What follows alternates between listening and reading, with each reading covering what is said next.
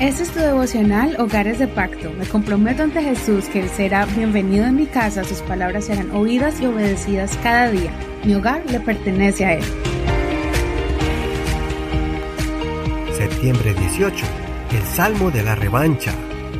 Salmos capítulo 3, verso 1 al 8, verso Reina Valera actualizada 2015.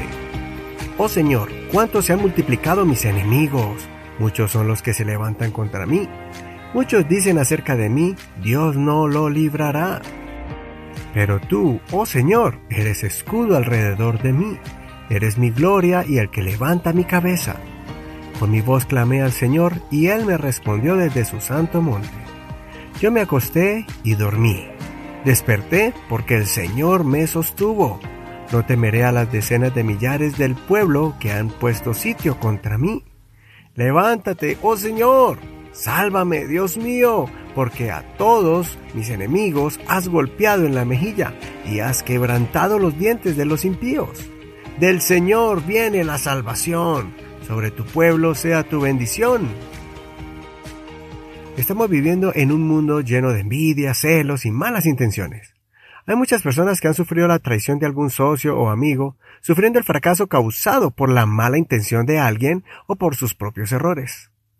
Esta es una experiencia muy difícil de sobrellevar cuando te llega la mala noticia de haber perdido todo por un mal cálculo o por haber abierto el corazón a alguien que jugó con tus sentimientos.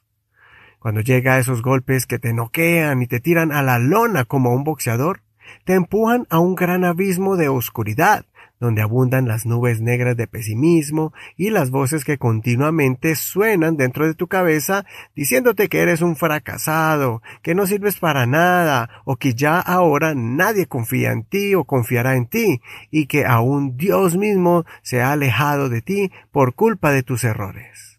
Tu autoestima está por el suelo, y ya no crees en tus capacidades ni tus talentos. Ya la inspiración no llega a tu mente no quieres levantarte a trabajar, no quieres ni sientes servir más a Dios, y el temor te acompaña continuamente. ¿Te has sentido así alguna vez?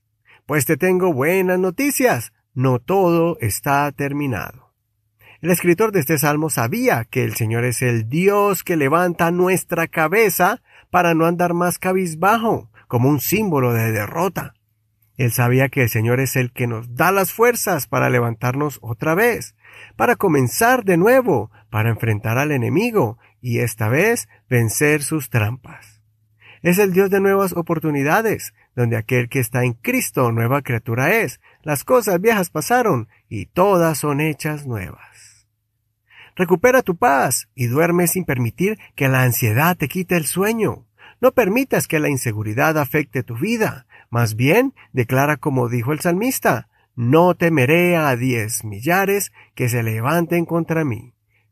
Levántate, este es el tiempo, el tiempo de tu revancha. Considera, ¿vives cabizbajo y temeroso del adversario? ¿Vives con una actitud de víctima o tienes la actitud de un guerrero? Soy tu amigo y hermano Eduardo Rodríguez.